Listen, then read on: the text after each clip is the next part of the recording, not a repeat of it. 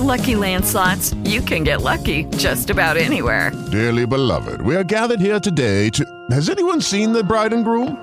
Sorry, sorry, we're here. We were getting lucky in the limo and we lost track of time. No, Lucky Land Casino, with cash prizes that add up quicker than a guest registry. In that case, I pronounce you lucky. Play for free at LuckyLandSlots.com. Daily bonuses are waiting. No purchase necessary. Void where prohibited by law. 18 plus. Terms and conditions apply. See website for details. With the Lucky Land Slots, you can get lucky just about anywhere. This is your captain speaking. Uh, we've got clear runway and the weather's fine, but we're just going to circle up here a while and uh, get lucky. No, no, nothing like that. It's just these cash prizes add up quick. So I suggest you sit back, keep your tray table upright, and start getting lucky. Play for free at LuckyLandSlots.com. Are you feeling lucky? No purchase necessary. Void where prohibited by law. 18 plus terms and conditions apply. See website for details. Você ouve Humanamente na Band News FM. Quando alguém está numa roda de amigos contando piada, fazendo miquices, né, como a gente chama, é muito comum que um outro ali, mal-humorado, diga: Ih, tá fazendo papel de bobo, aquilo que a gente comentou. Bom, mas eu queria falar também sobre o mal-humorado num contexto de pessoas que querem se divertir. Que é o cara que tira a graça da vida, né? Você tá ali se divertindo, rindo da bobagem do outro, rindo das palhaçadas, às vezes de um humor meio grosseiro de outra pessoa, vem alguém e corta o barato literalmente. Esse é o chato da história. A gente estou falando sobre isso porque o tema de hoje aqui no Humanamente é o humor. Tema escolhido pelo Dr. Daniel Barros, que adora esse assunto, lê livros, pesquisa, investe e fala por que é que o humor pode mudar a frequência do nosso cérebro, faz a gente ficar com um estado de espírito diferente. Por que, que tem gente que acha graça em cortar o barato alheio, em cortar a graça dos outros? O, o mal-humorado, ele não tá na mesma vibe, né? Não tá na mesma sintonia dos outros, né? Que estão no mau humor. Às vezes o grupo é de mal-humorados, tudo bem. Mas, é, tudo bem não, tudo mal, mas deu para entender que, assim, tá lá, tá todo mundo na mesma vibe.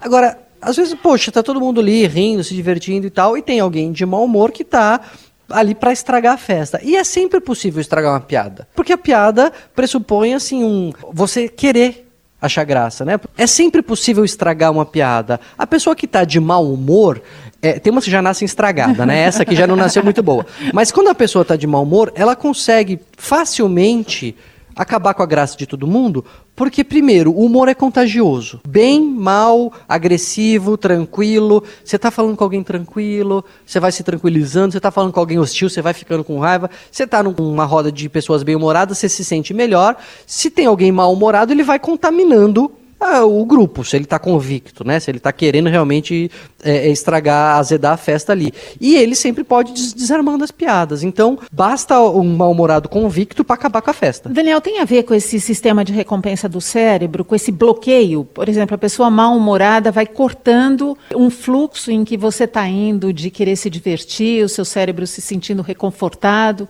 Eu acho que a gente precisa primeiro diferenciar assim, a pessoa que está de mau humor e a pessoa que é de mau humor.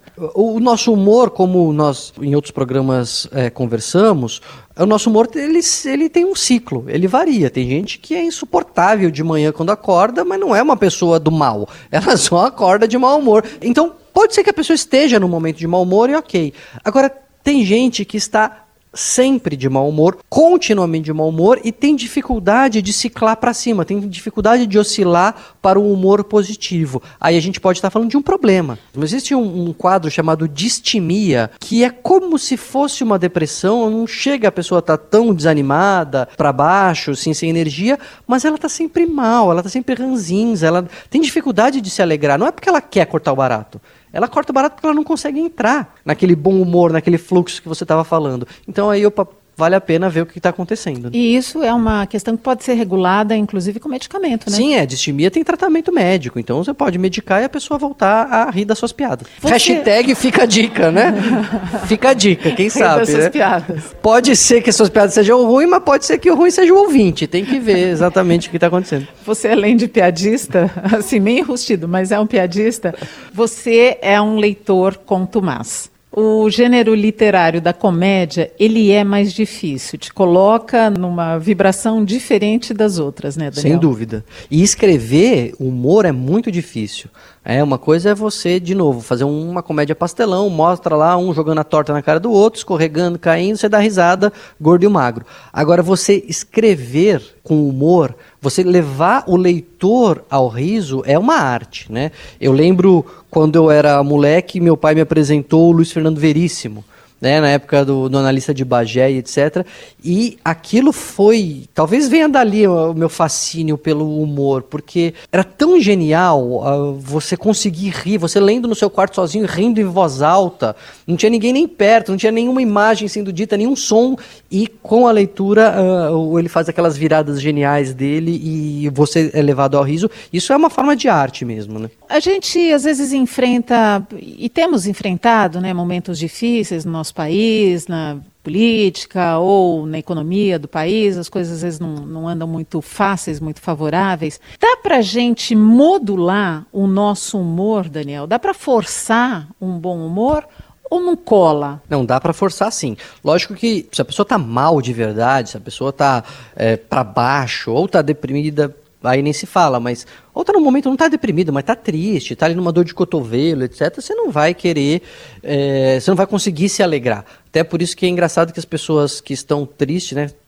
ouvem música triste, por exemplo. E, e as pessoas não se sentem pior. Quando você está triste e ouve esse tipo de música, isso é meio reconfortante. Você não consegue botar uma música lá saltitante, né? Agora, não falando deste momento de grande tristeza, de grande dor, mas nesse mau humor que às vezes a gente tá, meio irritado, meio pesado o clima, você se forçar a ver coisas bem-humoradas, coisas engraçadas, coisas que divirtam, realmente muda a sua vibe, muda o humor.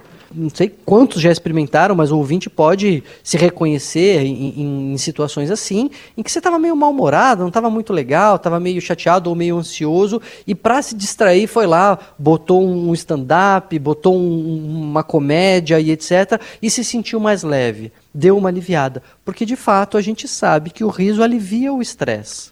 Então é, a gente pode sim modular o nosso humor com um pouquinho de boa vontade. Você sabe que você está falando esse negócio da música? Eu nunca vi ao vivo um show, mas já vi na televisão essas cantoras que cantam a sofrência, né? Maiara Maraíza, Marília Mendonça, e os shows são muito divertidos. Ridicularizam a situação da traição, da fossa, do cara que enganou e da mulher que deu a volta por cima. Então tem realmente essa questão da identificação. E elas saem todas muito leves, muito alegres, porque é mais por esse viés do humor do que qualquer outra coisa. É, não, e, e- rir junto dá uma sensação de unidade, dá uma sensação de é, sintonia muito grande. Quem, os privilegiados que acompanham a gravação aqui do Humanamente, sabe que a gente sempre tenta dar uma, uma piadinha, fazer uma graça e tal. Não é só a ausência de talento que fazem vocês rir. A gente de propósito usa isso porque a plateia ou o grupo ele entra em sintonia. Quando a gente ri junto, quando a gente compartilha aquele momento de, de graça, etc., isso coloca a gente em outra sintonia. Daniel, o Fábio Pochá, ele é um dos melhores humoristas que a gente tem, um dos mais inteligentes desses contemporâneos, né, dos que estão em atividade. E ele diz que o humor tem a função de propor o debate e que isso deixa o nosso cérebro mais inteligente. Você concorda com o Fábio? Olha, é, o Fábio Porchat é muito interessante, tomara que ele ouça o programa, porque eu não gostava do Fábio Porchat. Eu não gostava. E aí eh, me incomodava, até que eu descobri o que, que era. Inveja. Simples assim. Inveja, porque assim, um cara muito inteligente, um roteirista de mão cheia, que atua bem. É, enfim, aí eu percebi que era isso, agora eu adoro o Fábio Porchat. Trabalhei a minha, a minha questão com ele, agora eu sou o fã e eu concordo 100%. O humor tem essa possibilidade de lançar o debate, de trazer ideias. O humor ele tem uma coisa muito parecida com a psicoterapia, que é esse exercício de ver as coisas de outra forma, de reavaliar a situação. Né, o termo técnico que eles usam lá na psicoterapia é o reappraisal, é, é a reavaliação. É, reavaliação no sentido de rever o valor que você deu para aquilo reavaliar de fato. Porque às vezes a gente fica nervoso, fica com raiva, fica bravo com uma coisa, porque você está dando um valor determinado para aquilo. Tomou uma fechada no trânsito, você fica morrendo de ódio, porque você está dando um valor X para tomar uma, uma fechada no trânsito. A psicoterapia e o humor te fazem pensar sobre o valor que você deu para aquilo.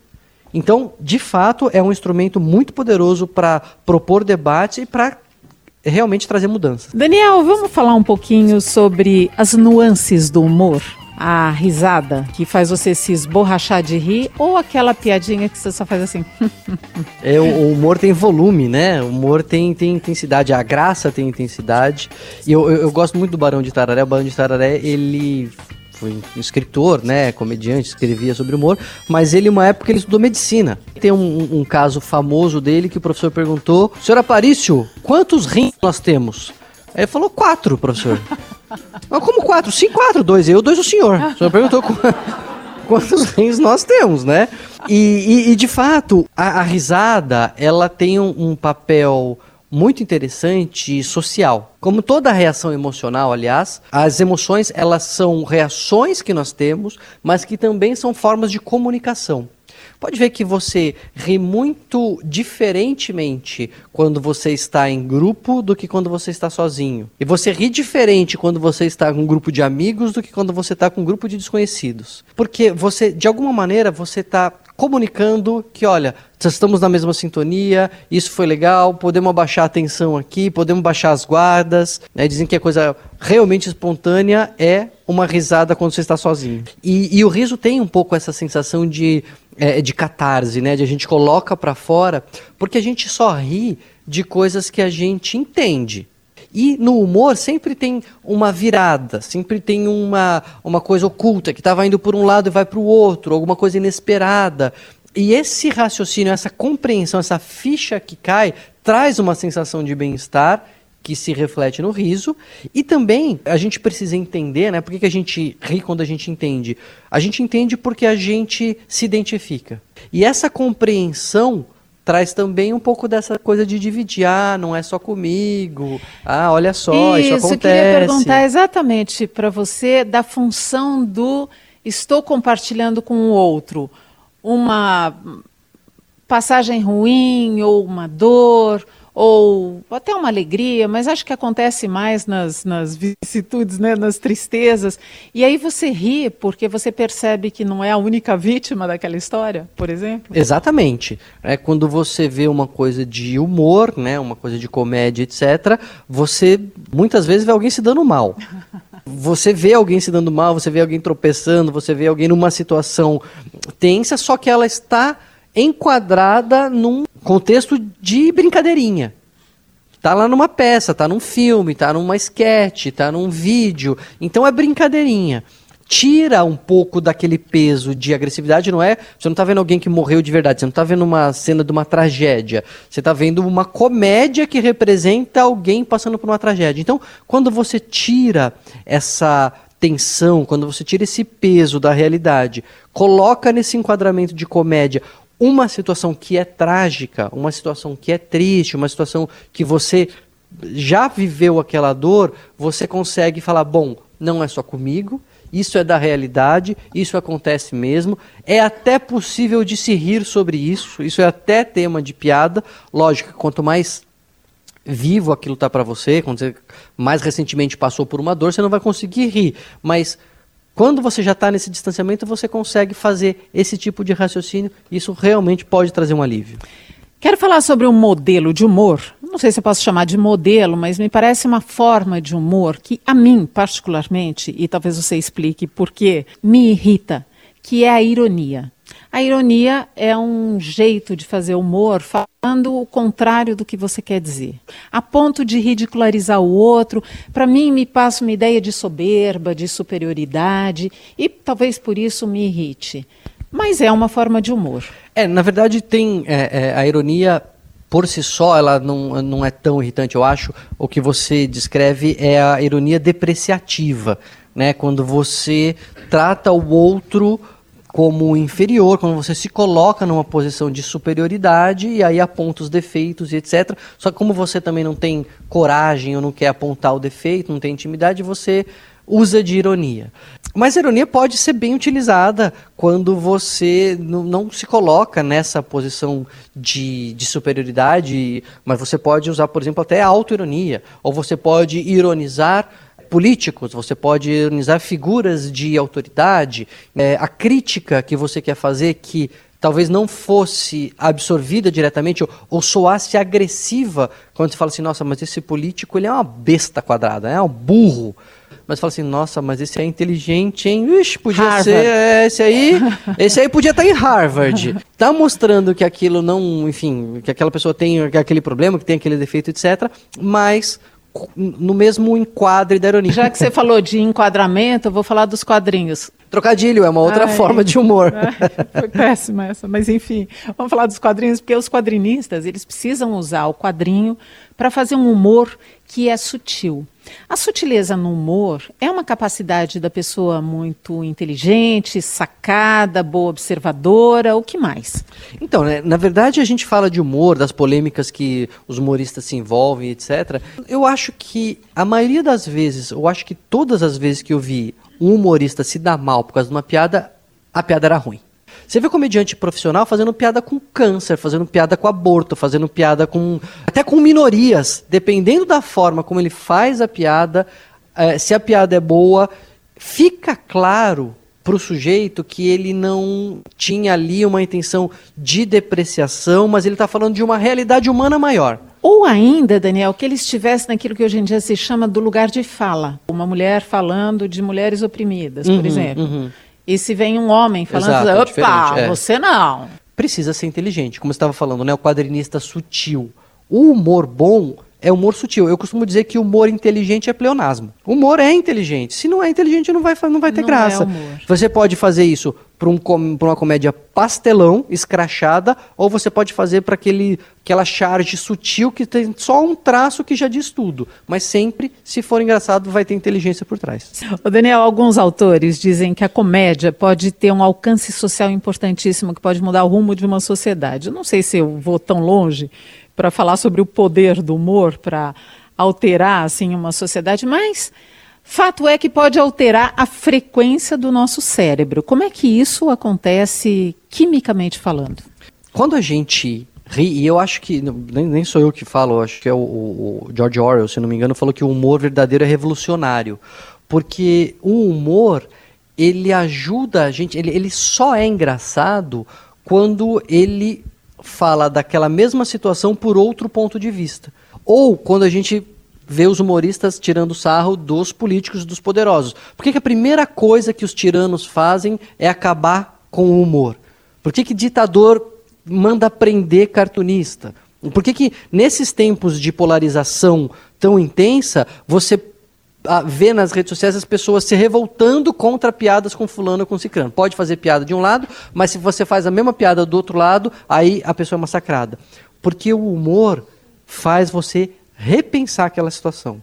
Você vê aquela mesma situação por um outro lado. Você repensar, ah, então não é tão glamuroso sim fazer programa de rádio. Ou então o sujeito que está todo aí poderoso, na verdade, ele também solta pum, sei lá, né? Aí é coisa. Eu não sou humorista, humorista faz essas coisas melhor mas esvazia um pouco o poder, humaniza aquela pessoa e isso muda a nossa frequência realmente do cérebro, porque você muda o seu ponto de vista, você começa a enxergar de uma forma como você nunca enxergou antes. Agora, no que diz respeito ao papel do humor numa sociedade, por exemplo, o bobo da corte tinha uma função importantíssima, porque quando a gente usa erroneamente, aliás, esse termo, né, ah, fulano é um bobo da corte, mas o bobo da corte era o cara que falava para o rei, que era o poderoso absoluto, tudo aquilo que todo mundo queria falar e ele sabiamente, através da comédia ou de uma interação ali divertida, ele dizia. Então, e era o cara que partilhava da intimidade da corte, portanto sabia os segredos da corte. Exatamente. É, eu gosto tanto do tema que eu tenho uma coleção de bobos da corte. Ah,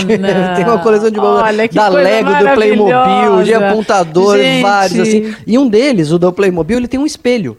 Não era para se ver. Porque o bobo da corte fazia isso, ele mostrava para os outros a verdade. Era para a pessoa se ver, mas se ver refletida na, na piada, se, refle- se ver refletida no humor. Agora, se ele errava a mão, Cortava a cabeça. cortava-lhe a cabeça, né? Então, o cara tinha que ser bom.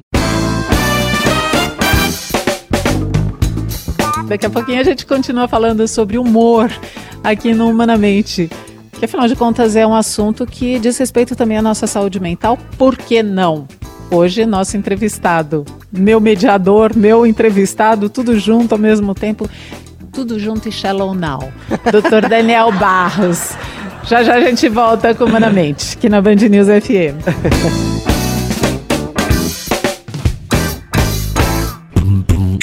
Você ouve Humanamente na Band News FM.